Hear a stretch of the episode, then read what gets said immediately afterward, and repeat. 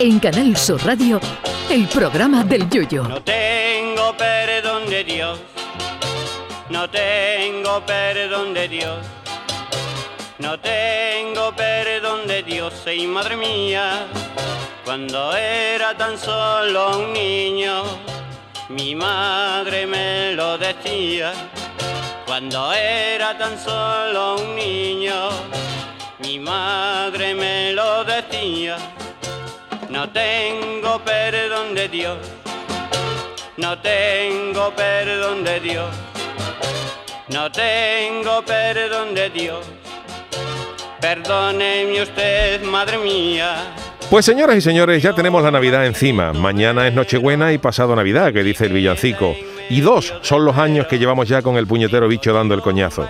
Mira que pensábamos que los únicos que podían amagarnos las fiestas dando el coñazo eran nuestros cuñados, no el mío, por favor, que es gloria bendita. Pero no, estos dos años los que se hayan librado del dichoso coronavirus han tenido la excusa perfecta para quitarse de medio en estas celebraciones navideñas, alegando que no se quieren contagiar o en el colmo de la hipocresía y para quedar bien, que no vaya a ser que contagien a alguien de la familia. Y es que cada casa es un mundo. Hay familias donde siempre hay un cuñado o primo más pesado que el cuñado de Rocky, que ya es decir, hay otras familias donde el personal es normal, pero siempre hay alguno que cuando se toma dos copas se le pone el labio de abajo más descorgado que el levante en la liga y hay que darle otras dos para que se caiga en redondo y se quede dormido porque puede entrar en fase si me pongo pesado me lo dice, como Juan el del muñeco del celu, o en fase serpiente pitón, que mata a abrazo a cualquiera que se ponga cerca de él. Y yo no sé de verdad cuál es peor. Luego están esas casas donde no hay nadie pesado ni borracho, pero donde la alegría no es la nota predominante de la familia.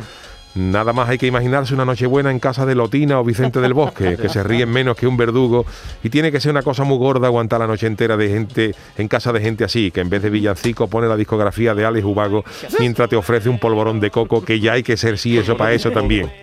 Aunque una casa donde la gente esté más contenta que en un congreso de payasos tampoco es lo más recomendable. Con esa gente contando chistes toda la noche mientras se acaba con la producción de anís del mono de dos años, o sacando guitarras, zambombas y matracas haciendo más ruido que un sordo con una pandereta hasta las mismas 7 de la mañana, que es la hora mínima a la que te van a dejar irte, porque cualquier intento anterior se va a solucionar con un tirón en la manga de la pelliza que ya te habías puesto al grito de ¿dónde va, hombre? ¿Qué prisa tiene, eh? Que esto acaba de empezar. Y tú mira el reloj y son las cinco y media de la mañana. Otro peligro de las cenas de Nochebuena es que lo que sobra se deja para almorzar al día siguiente.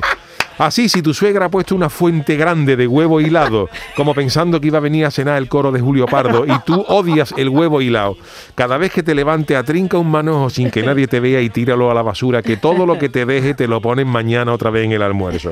Y cuidado con el turrón, que alguno es más duro que Chuck Norris, y yo conozco a alguno que le ha pegado un bocado como el que le dio Mike Tyson a Evander Holyfield la oreja y ha tenido que pedir por Reyes una dentadura nueva. Así que os deseamos felices Navidades, os deseamos que paséis la mejor Nochebuena posible o en familia, porque ambas cosas son incompatibles, que diría don Manuel Ruiz de Lopera. Parece eh, complicado que esto sea así. ¡Feliz Navidad, queridos, a todos nuestros oyentes! Ay, mi velero, velero mío. Canal Sur Radio. Llévame contigo a la orilla del río. El programa del Yoyo.